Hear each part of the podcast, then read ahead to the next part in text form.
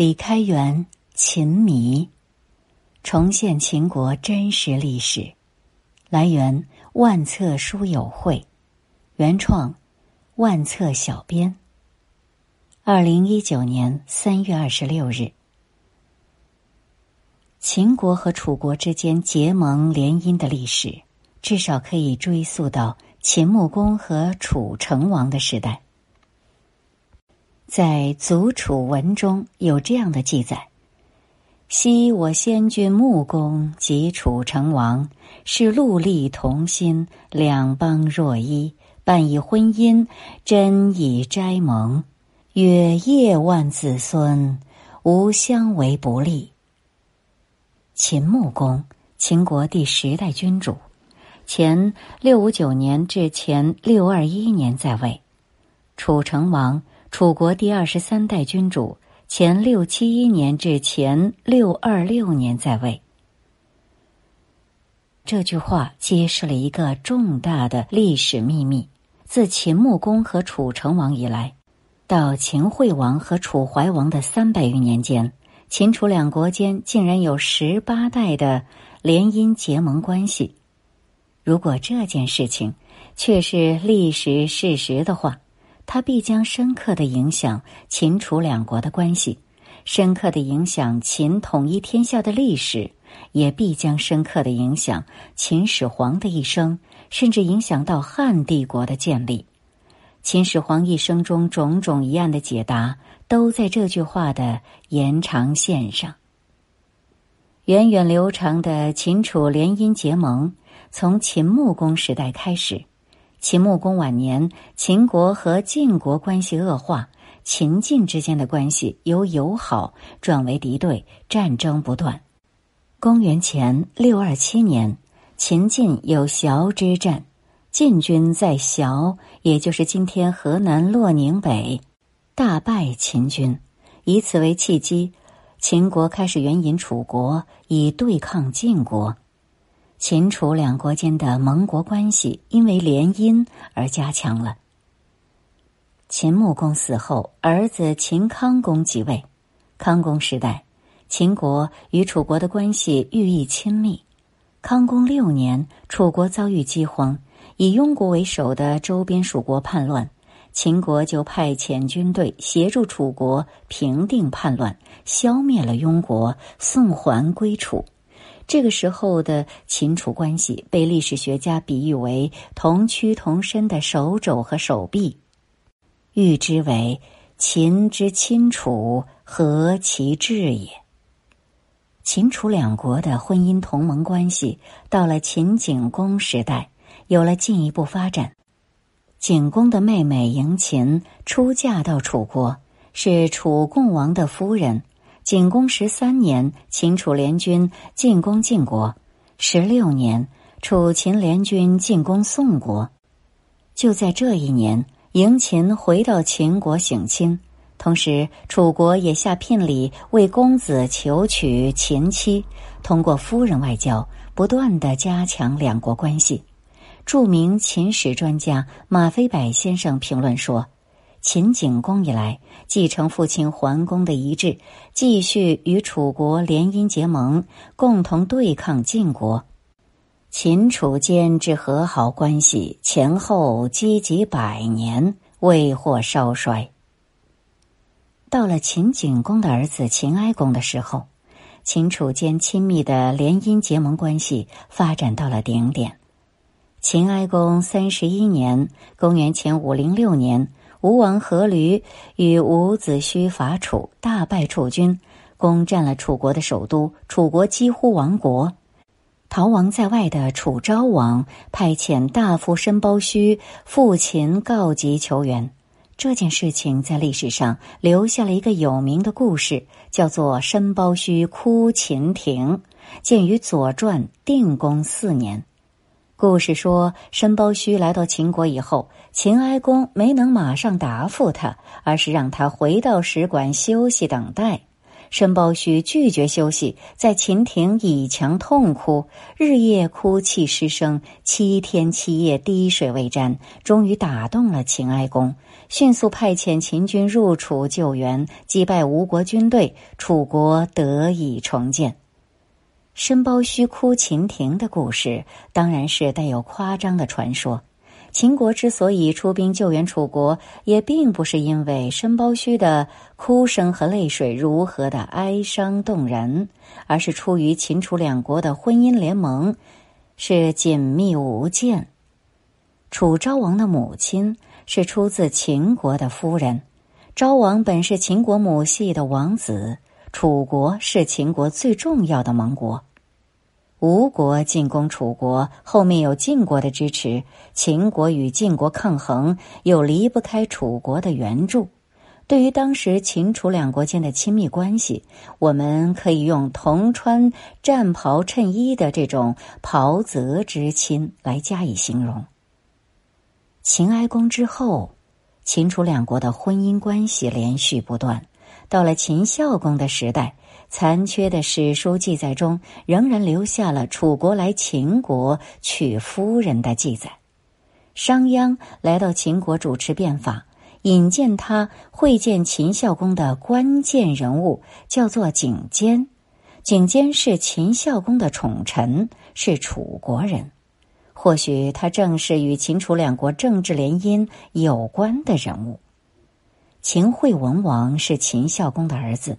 他从楚国娶的妻子，就是后来大名鼎鼎的宣太后，当时号为芈八子，是秦惠文王的侧室夫人。秦楚两国的联姻结盟关系，从秦穆公到秦惠文王，正是第十八代。到了秦惠文王在位的最后年间，两国关系破裂，发生了大规模的战争，祖楚文的产生。就是在这个时候，祖是诅咒的祖。秦惠文王死后，儿子秦武王即位，秦楚两国十八代的联姻结盟关系到此一时中断。秦惠文王的正夫人是魏夫人，出身于魏国的王族。秦武王嬴荡是魏夫人的儿子。秦惠文王死后，嬴荡十九岁即位，在位四年。秦武王的婚事按照母亲的意愿，从魏国王室娶来了魏夫人。秦武王刚刚结婚，就死于举重骨折的突然事故。他在位的短暂期间，秦楚之间没有婚姻关系。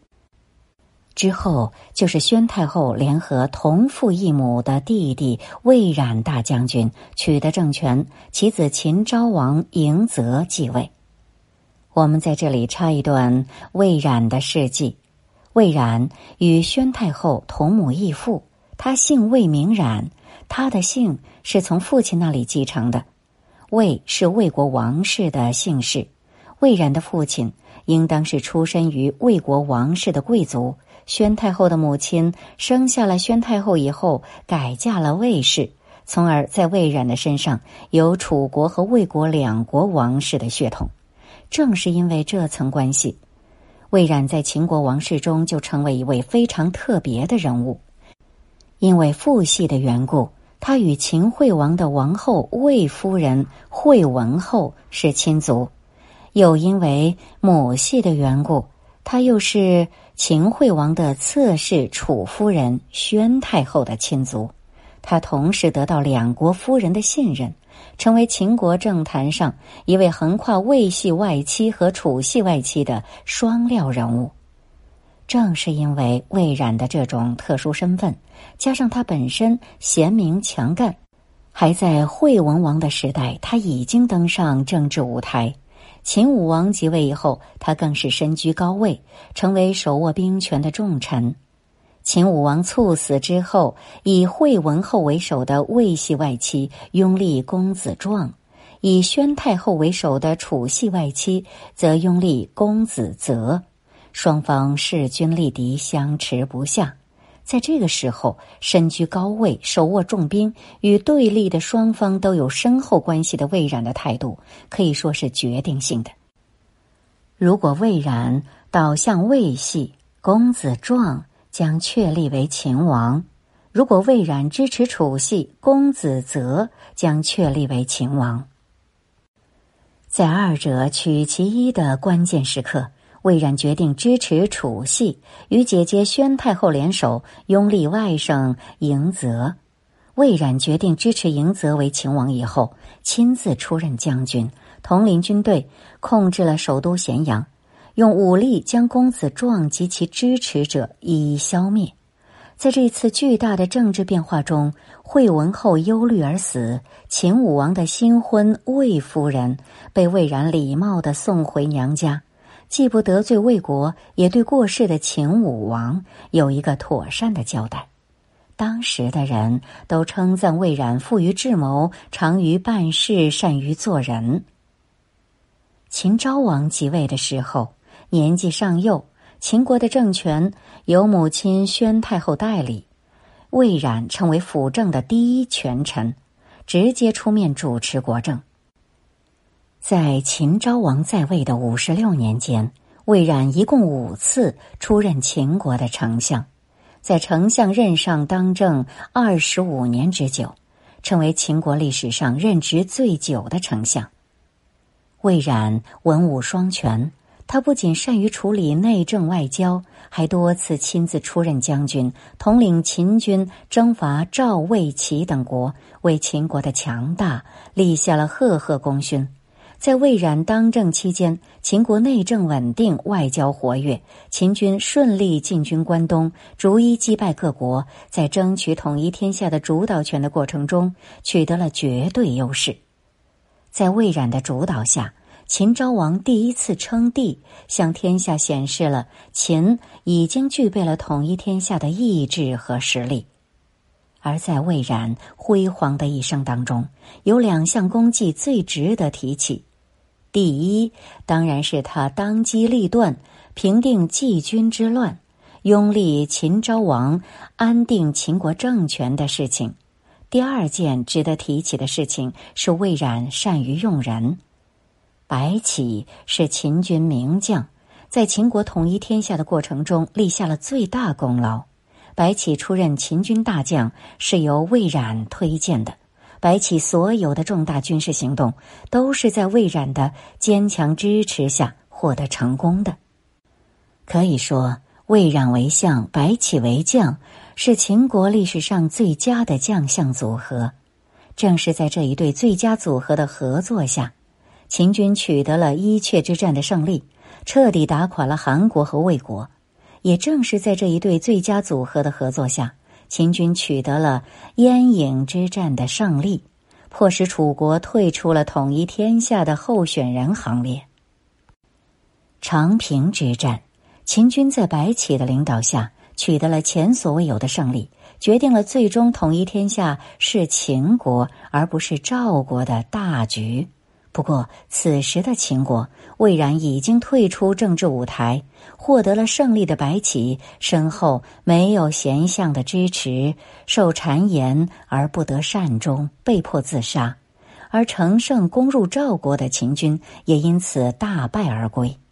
秦国统一天下的时间由此推迟了四十年，留待秦始皇来完成。秦昭王接替秦武王即位后的第二年，就从楚国迎娶了楚夫人。这件事当然是宣太后为儿子做的主。宣太后出身于楚国的王族，要亲近自己的娘家，她从楚国王室中为儿子选了一位自己中意的儿媳妇儿，将一时中断的秦楚婚姻关系又连接了起来。当时的楚王是楚怀王，他是宣太后的亲族，他为这次婚姻大感欢悦，断绝了与齐国的友好关系。秦昭王三年，秦昭王与楚怀王在黄棘相会，黄棘就是今河南南阳南。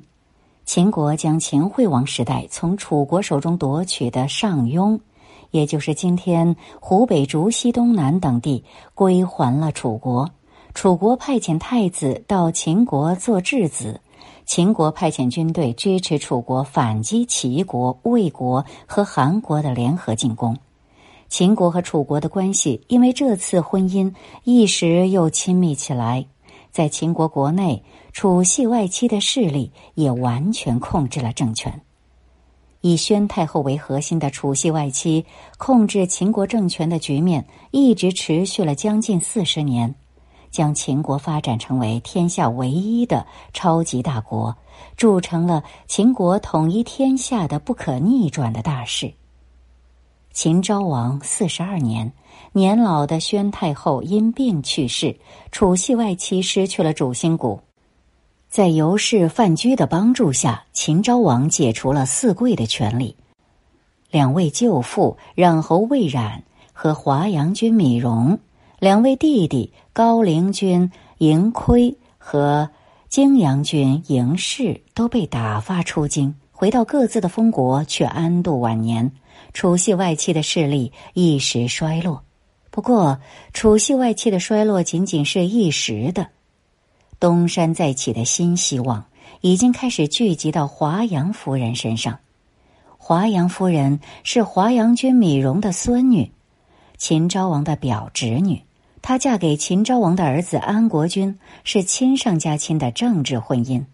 秦昭王四十年，秦国的王太子死去；四十二年，安国君被立为王太子。宣太后是四十二年死去的。看来，宣太后死以前不但头脑清醒，而且依然管事。他提前安排了安国君与华阳夫人的婚事，力保秦国的王位继续出于楚系夫人所生的王子。华阳夫人和安国君却没有儿子。吕不韦说动华阳夫人收养子义为养子。立为安国君的继承人，安国君即位，是为孝文王。华阳夫人成为王后，子义就成为了王太子。孝文王去世，子义即位，是为庄襄王。华阳夫人被尊为华阳太后。华阳夫人的姐姐和弟弟杨全君都因为拥立庄襄王有功而显贵。华阳夫人的两位亲族，出身于楚国王系的昌平君和昌文君开始用事，楚系外戚集团再一次回到秦国政权的中枢，重新主导秦国政治。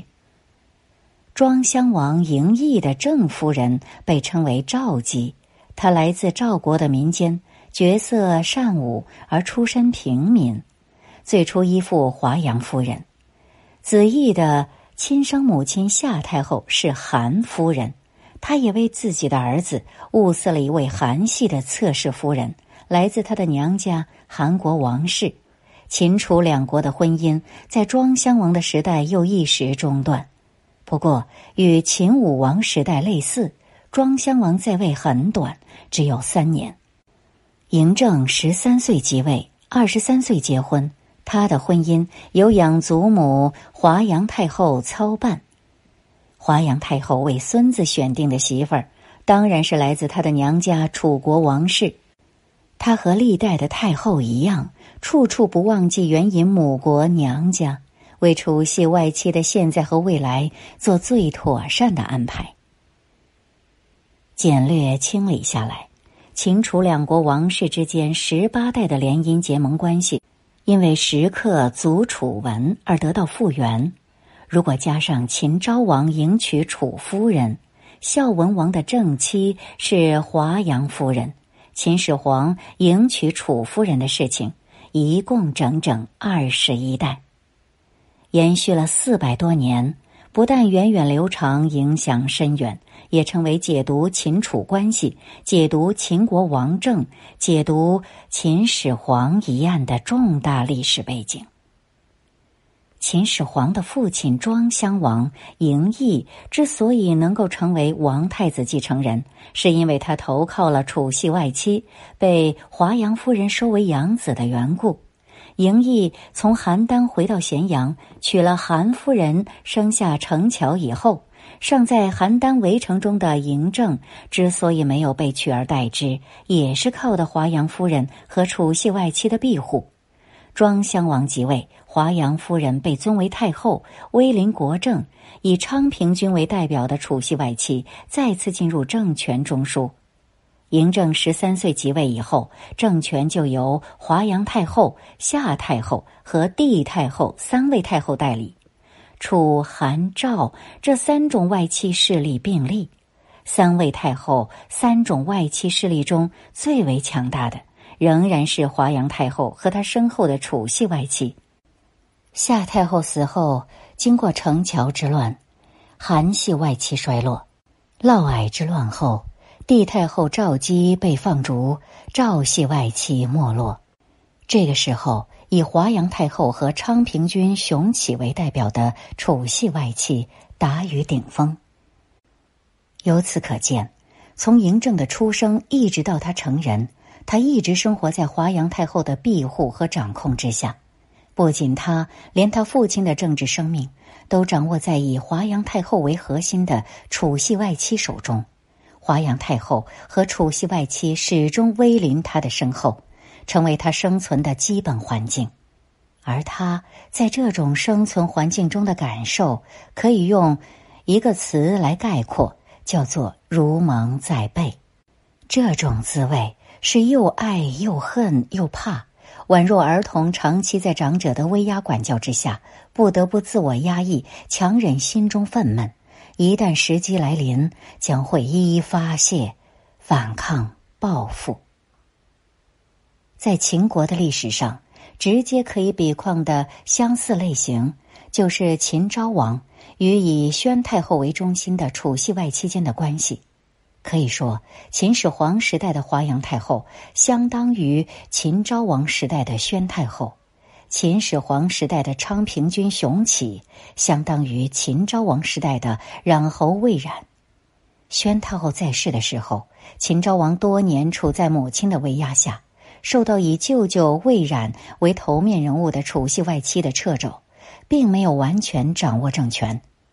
而华阳太后在世的时候，秦始皇也始终处在养祖母的威压之下。受到以表叔昌平君为头面人物的楚系外戚的掣肘，也没有完全掌握政权。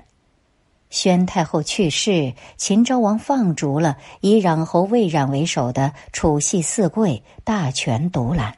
华阳太后去世以后，秦始皇就放逐了昌平君熊起，大权独揽。秦昭王与秦始皇在类似的历史条件下。经历了类似的成长历程。华阳太后去世在秦王政十七年，这一年嬴政三十岁；昌平君熊起被放逐在秦王政二十一年，嬴政三十四岁。所以说，秦始皇直到三十岁以前，并没有真正掌权，也没有独裁专权的条件。他开始独断乾坤是在三十四岁以后，这个时候距离秦统一天下只有短短的五年。他在统一天下过程中最实实在在的功绩，也都集中在这一段时间。以冉侯魏冉为首的楚系外戚被解除权力以后，回到自己的封地安度晚年，不但都是善终，而且由于华阳夫人与安国君的婚姻关系，而埋下了东山再起的伏笔。而以昌平君熊起为首的楚系外戚，却因为昌平君反秦复楚，成为被牵连的乱党，秦国的罪人。在这桩牵连广泛的重大事件中，秦始皇的王后楚夫人和长子扶苏也在所难免受到影响。前面说过，秦始皇二十二岁行成人礼，开始亲政；二十三岁迎娶楚夫人，他的婚姻由华阳太后一手包办。新夫人来自楚国，是华阳太后的亲属，昌平君的近亲。是楚系外戚挑选出来的一位新的华阳夫人。长子扶苏出生以后，上面有老太后的庇护，后面有楚夫人的爱护，左右有昌平君等楚系权势人物的支持，继承人的地位是早早就稳固成型的。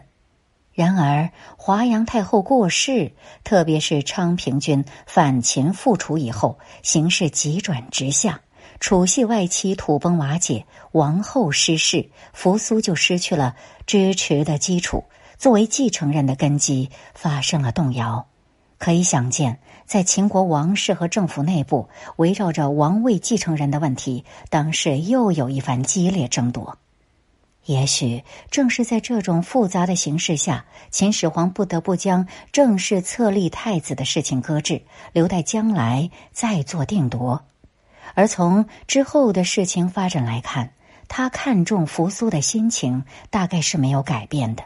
他也一直在给予扶苏特别的机会和待遇，但是他对扶苏的楚系背景始终是心存忌讳，因为他与楚系外戚有说不清道不尽的恩怨，他对楚系外戚怀有强烈的戒备心。他担心扶苏即位之后，政权再一次落到楚系外戚的手中，又会引发政治上的震动。也许这就是秦始皇迟迟不立太子，直到临终，还在扶苏与胡亥之间摇摆的重要原因吧。秦国政治中的这些忌讳，是秦始皇一生中难言的隐痛。而秦国的史官面对这一段曲折的历史，大概只有隐瞒、删除、语言不详了。也正是因为这个缘故，史书中关于秦始皇的记事，相当于在秦昭王的记事中有意删掉了宣太后和魏冉等人，而这就必然留下了诸多空白。秦始皇一生中诸多不可解的疑团，最古老的谜底之一，应当就在这里。至于史书中为什么也没有留下有关秦始皇其他后宫的消息，我以为除了楚系外戚的忌讳之外，应当还与焚书有关。秦灭六国，统一天下，为了消灭六国人民对于故国的记忆，下令将各国的史书通通焚烧。在焚书的行动中，秦国的史书不在焚烧之列。但秦王的夫人们都是来自各国的王室，有关他们的记载都涉及六国的娘家，等于是一种别样形式的六国历史。也许为了彻底的消除六国的历史记忆，秦政府不但将楚系外戚和后宫的记录，也将其他后宫们的记录做了删除，由此不再见于秦国史官的记载。